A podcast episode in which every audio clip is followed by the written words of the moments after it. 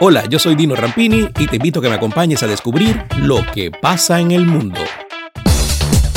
El gobierno de Rusia anunció este martes que tendrá lista la construcción del primer módulo de su propia estación espacial para el 2025, luego de deslizar que podría abandonar la Estación Espacial Internacional ISS por sus siglas en inglés.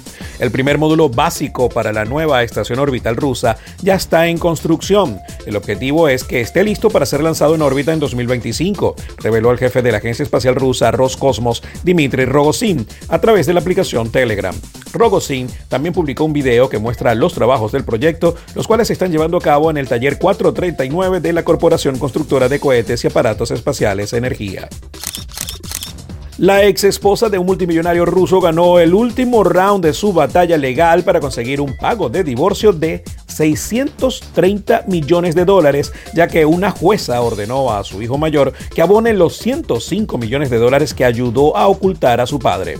Tatiana Akhmedova afirmó que su ex marido, el magnate del petróleo y gas, Farhad Ahmedov, de 64 años, tiene activos ocultos. Además, acusó a su hijo Temur Akhmedov, de 27 años, de actuar como lugarteniente de su padre y de confabularse para ocultar la fortuna que le debía. Farhad no quería pagar a su exmujer de 48 años ni siquiera un centavo, el caso de divorcio más caro de la historia de Gran Bretaña ocurrido en 2016. Este miércoles una jueza falló a favor de Tatiana, alegando que se habían transferido sumas exorbitantes a su hijo y concluyó que el multimillonario debe pagarle alrededor de 105 millones de dólares adicionales. Un grupo de arqueólogos descubrió en Francia un enorme cementerio con 40 tumbas con esqueletos que datan del siglo III al VI. En la necrópolis, ciudad de los muertos, fueron descubiertos cadáveres dentro de ánforas o frascos grandes. El hallazgo se dio en la isla de Córcega, donde nació Napoleón Bonaparte, un territorio que pasó bajo el control de muchas civilizaciones en la primera mitad del primer milenio. Si bien los artefactos encontrados en la excavación parecen ser de origen romano, los expertos advierten que podrían haber sido reutilizados por visigodos o habitantes posteriores. En concreto, el descubrimiento ocurrió en Ile-Rousse, una ciudad en la costa occidental de de Córcega. El lugar, un tranquilo pueblo de pescadores, se está convirtiendo en una especie de atracción turística. Data de mediados del siglo XVIII y la excavación proporciona más detalles sobre los antiguos habitantes de la zona.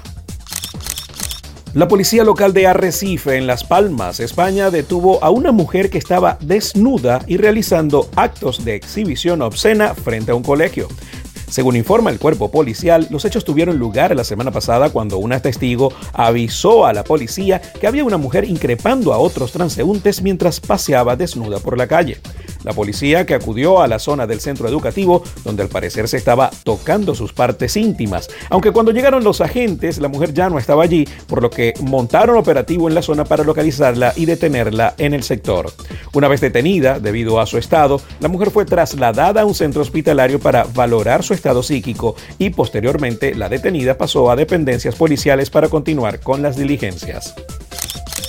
Abacus Cooperativa, Penguin Random House y Solid Perfil 3D organizaron una firma adaptada a los tiempos de pandemia en que seis autores internacionales dedicarán sus libros a los lectores desde casa a través de un brazo robótico. La chilena Isabel Allende fue una de las participantes del particular evento. Se trata de una experiencia única, explicó el jefe de marketing digital de Abacus Cooperativa, Jordi Gavarro, ya que la tecnología de Solid Perfil 3D nunca se había usado con esta finalidad. Y añade, a los autores les ha hecho mucha ilusión poder participar de esta acción innovadora.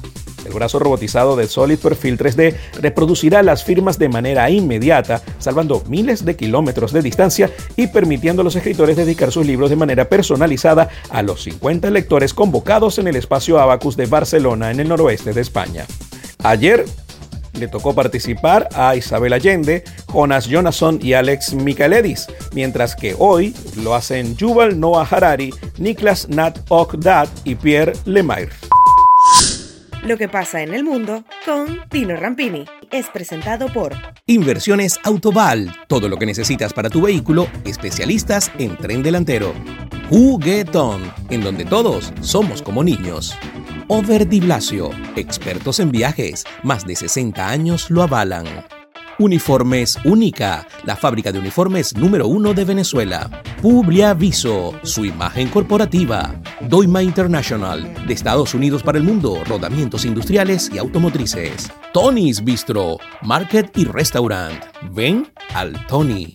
Farmacia Leo. Si no lo encuentra en Farmacia Leo, no lo busque. Pastopoli, cocina italoamericana.